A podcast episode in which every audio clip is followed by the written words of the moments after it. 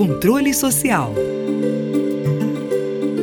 Instituto Brasileiro de Auditoria de Obras Públicas divulgou um novo procedimento de auditoria. O documento visa orientar auditores de controle externo e profissionais na avaliação dos espaços e oportunidades de participação e controle social na infraestrutura. O procedimento visa garantir a defesa do interesse público, a integridade dos processos e inclusão das demandas dos grupos impactados pela infraestrutura, destacando a importância da participação social em projetos dessa natureza como destaca a presidente do IBRAOP, Adriana Portugal. E esse em específico, ele trata do controle social e da participação social, que a gente entende ter uma parte muito importante na, no fortalecimento até da governança em relação a esses projetos de infraestrutura, né? Porque você traz ali mais controladores juntamente com os tribunais de contas à medida que você faz a sociedade participar do planejamento da infraestrutura e posteriormente também vão participar da execução daquela obra, daquele projeto. Além dos seus objetivos e justificativas, o procedimento apresenta diretrizes para cada fase da obra, recomendando a realização de audiências públicas tanto para a discussão do edital de licitação quanto para a emissão de licença ambiental prévia e a adoção de linguagem simples e acessível nos documentos disponibilizados para a população. Apresenta ainda possíveis achados de auditoria, documentos necessários e normas técnicas associadas.